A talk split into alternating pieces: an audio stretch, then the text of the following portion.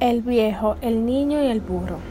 Érase una vez un abuelo y un nieto que decidieron emprender un viaje junto con un burro. Inicialmente, el anciano hizo que el niño montara en el animal, con el fin de que no se cansara. Sin embargo, al llegar a una aldea, los lugareños empezaron a comentar y criticar que el anciano tuviera que ir a pie mientras que el niño, más joven y vital, fuera montado. Las críticas hicieron que finalmente abuelo y nieto cambiaran posiciones, yendo ahora el anciano montado sobre el burro y el niño caminando al lado. Sin embargo, al pasar por una segunda aldea, los lugareños pusieron el grito en el cielo de que el pobre niño fuera caminando mientras el hombre mayor lo hacía cómodamente montado. Ambos decidieron entonces montar en el animal.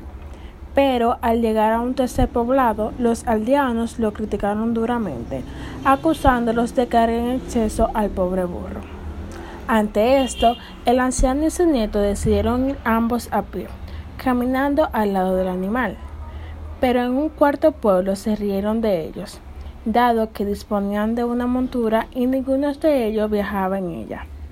El abuelo aprovechó la situación para hacer ver a su nieto el hecho de que, hiciera lo que hiciera, siempre habría alguien a quien le parecería mal y que lo importante no era lo que otros dijeran, sino lo que creyera uno mismo.